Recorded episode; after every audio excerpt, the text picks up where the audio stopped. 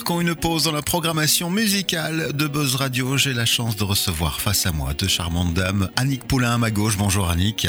Bonjour Bernard. Et Michel Verkamen à ma droite. Bonjour Bernard. On va parler théâtre, on va parler d'une des productions, nouvelle adaptation ici qui sera proposée les 11 et 12 mars prochains au Poche Théâtre par la compagnie du Clair Obscur. On parle de La femme rompue et ma première question va être dirigée vers Annick. Pourquoi avoir choisi ce texte spécifiquement Bien, je dirais que c'est en l'honneur de ma maman. Maman est une personne qui a vécu dans un contexte rural où la femme est soumise souvent à l'homme, à l'homme au portefeuille de l'homme. Et ma sœur et moi avons été éduqués de façon à justement ne surtout pas dépendre de quelqu'un, que ce soit financièrement ou dans son mode de vie, son mode de fonctionnement. Bien. Et je pense que La femme rompue est le reflet de cette époque. La femme rompue date de 1968. Simone de Beauvoir, voilà, on sait euh, qu'elle défendait en tout cas la cause féminine. Et présenter Simone de Beauvoir en plus dans le cadre euh, du mois de mars donc, et de Femmes de Mars qui nous accompagnent aussi dans ce projet, le fait de présenter une euh, personne rompue par la vie parce qu'elle n'a pas pu se prendre en charge véritablement et qu'elle dépend des autres, c'est une façon de dénoncer et de montrer à quel point on peut se perdre si on ne se prend pas en main. Et que le fait de prendre le contre-pied, je pense vraiment que c'est ce que Simone de Beauvoir a voulu faire. Prendre le contre-pied montre à quel point on peut tomber très bas, voire la folie, quand on ne prend pas sa vie en main. Bien, donc la femme rompue qui permet de conscientiser cette problématique avec un choix ici très pertinent, je trouve, pour la comédienne. Ah oui, effectivement, le jour où j'ai eu envie de monter ce spectacle, j'ai directement pensé à Michel Verkamen. Pourquoi? Parce que la femme rompue, je ne voulais absolument pas que cela tombe dans le drame absolu. Je voulais justement qu'il y ait des respirations euh, drôles. Encore une fois, prendre le contre-pied et même si cette situation qui est une personne qui se retrouve totalement seule le soir du réveillon, pas un signe de vie de personne, est triste à mourir, finalement, la façon dont euh, Michel prend ce personnage à bras le corps permet de rendre un peu plus léger ce qui à la base est dramatique. Bien, Michel qui est avec nous va pouvoir justement commenter bah, cet exercice de style parce que tu vas te retrouver seul sur scène pour un texte assez long et surtout une interprétation qui va te demander justement de faire transmettre toutes ces émotions. Oui, eh bien c'est véritablement un défi pour moi puisque je n'ai jamais fait de seul en scène et en règle générale, je joue plutôt des pièces drôles. Oui. Hmm? Donc, euh, un grand merci à Annick qui me permet de montrer une autre facette de mes possibilités, je vais dire. Mais c'est très, très agréable pour moi et euh, c'est un exercice que j'ai vraiment adoré et que, ben, que je vais continuer à adorer, bien sûr, puisque maintenant, on va passer aux représentations. Je vais dire que les plus grosses difficultés pour moi ont été d'étudier toute seule un texte euh, assez long quand même. Je suis pas habituée à ça d'habitude. Bon, mais on a quand même la réplique des autres et ça, ça aide pour l'étude. Ici, pas évident. En plus, Simone de Beauvoir a écrit le texte sans aucune ponctuation, donc il fallait tout inventer.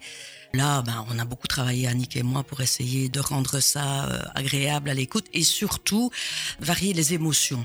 Et ça, le plus souvent possible pour ne pas lasser le spectateur. Et ça, c'est pas évident à faire, mais euh, c'est un exercice de style très très agréable pour moi.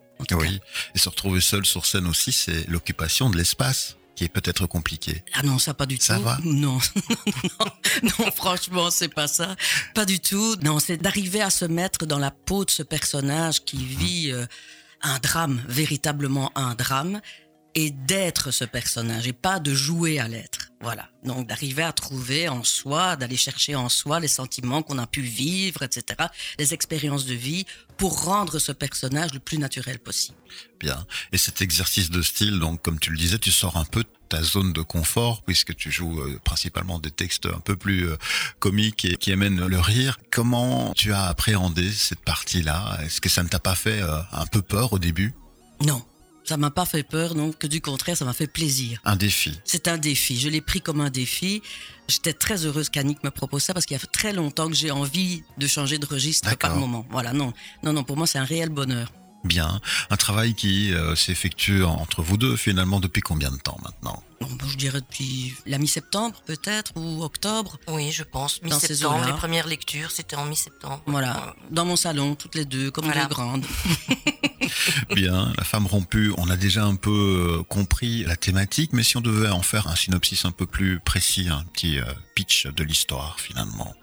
Donc Muriel se retrouve seule, soir du réveillon, c'est la fête chez les voisins du dessus, c'est la fête euh, dans la rue, et elle, elle est vraiment, vraiment totalement seule. Et finalement, elle nous explique pourquoi elle est seule, et selon elle, tout est de la faute des autres.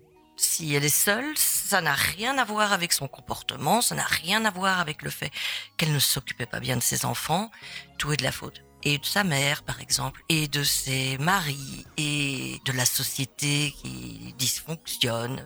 Voilà. C'est tout le contraire, je vais dire, de ce que moi je défends dans ma vie, que j'ai toujours défendu dans mon métier précédent, par exemple, où j'ai travaillé dans le milieu psychosocial, où, selon moi, nous sommes responsables de nos choix, de notre vie. C'est nous qui la construisons. On n'a pas tous les mêmes outils à la base, dans le sens où, évidemment, si on est d'un certain côté de la planète que de l'autre, c'est plus facile, ou dans certains milieux, c'est plus facile que dans d'autres. Mais on a quand même le choix d'avancer, d'aller le plus loin possible avec ce qu'on nous a donné à la base. Le plus loin possible ne veut pas dire la même chose pour l'un ou pour l'autre. Donc pour revenir au pitch, elle est seule et elle repense à toute sa vie, à tout ce qu'elle a perdu, à tout ce que les autres lui ont fait subir. Et notamment, elle a perdu une fille. Elle a perdu son enfant, Sylvie, qui était adolescente. Et tout le monde le lui reproche. Tout le monde lui met sur le dos euh, la mort de cette adolescente, ce qu'elle ne veut absolument pas reconnaître. Voilà. Donc, comme je le disais tout à l'heure, si on reste sur le pitch, c'est dramatique et on se dit mon Dieu, on va pas venir au théâtre euh, voir euh, une femme aussi rompue et aussi euh, malheureuse. On va ressortir euh, en pleurant, Oui, oui. déprimée. Non, parce que, mais ça c'est la magie de l'écriture aussi de Simone de Beauvoir et les compétences de comédienne de Michel Verkamen qui font que il y a plein de moments drôles, mais vraiment drôles. Voilà. Donc vous me le garantissez, on va passer un bon moment. Mais je l'espère. Ben voilà. En tout cas, on va passer dans un grand ascenseur émotionnel. Voilà. Il y a beaucoup d'étages. Bien, moi j'aime beaucoup ça, justement. Donc découvrir Michel tel qu'on ne l'a peut-être plus vu depuis longtemps. Je pense qu'on ne m'a scène. jamais vu comme ça. Ah ben voilà, exclusivité du Poche Théâtre et de la compagnie du Clair Obscur. Merci pour cette belle collaboration une nouvelle fois. On va en arriver déjà à la partie plus concrète de la chose. Donc deux dates sont proposées, les 11 et 12 mars Oui, plus de dates de, de scolaires. de scolaire, oui, bien sûr. Mais bon, là, ça concerne Oui, mais je pense qu'on peut, le déjà, dire, on peut le dire, on peut faire passer ce message auprès des enseignants que la femme rompue est tout à fait euh, euh, programmable. programmable pour des scolaires. Bien sûr. Du coup, bah, comment fait-on pour pouvoir soit te réserver pour les dates tout public 11 et 12 mars ou bah, pour te contacter en, en tant que prof? Alors, euh, le plus simple, c'est de m'appeler au 0494 40 34 34 Oui. ou de m'envoyer un mail à info clairobscurthéâtre en un mot .be. Alors les 11 et 12 mars, si je ne me trompe, le 11 c'est un samedi, ça se joue à 20h Exactement. et le dimanche en matinée, comme on dit, à 15h. Voilà. Voilà.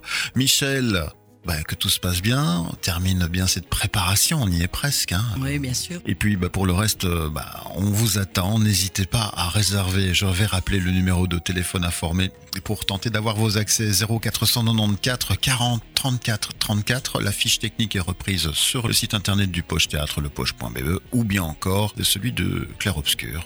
Tapez Clair Obscur Théâtre sur Google ou dans Voilà, votre moteur de recherche. clairobscurthéâtre.be. et Une voilà. billetterie en- est en place Une d'ailleurs. billetterie en ligne, oui. Et nous, euh, du Poche, on vous redirige d'ailleurs vers cette billetterie en ligne. Bon succès à vous, on a hâte de vous recevoir chez nous bientôt. Merci beaucoup. Merci Et beaucoup, merci Bernard. pour cette visite promotionnelle. À tout au bientôt, ben, retour de la musique là tout de suite.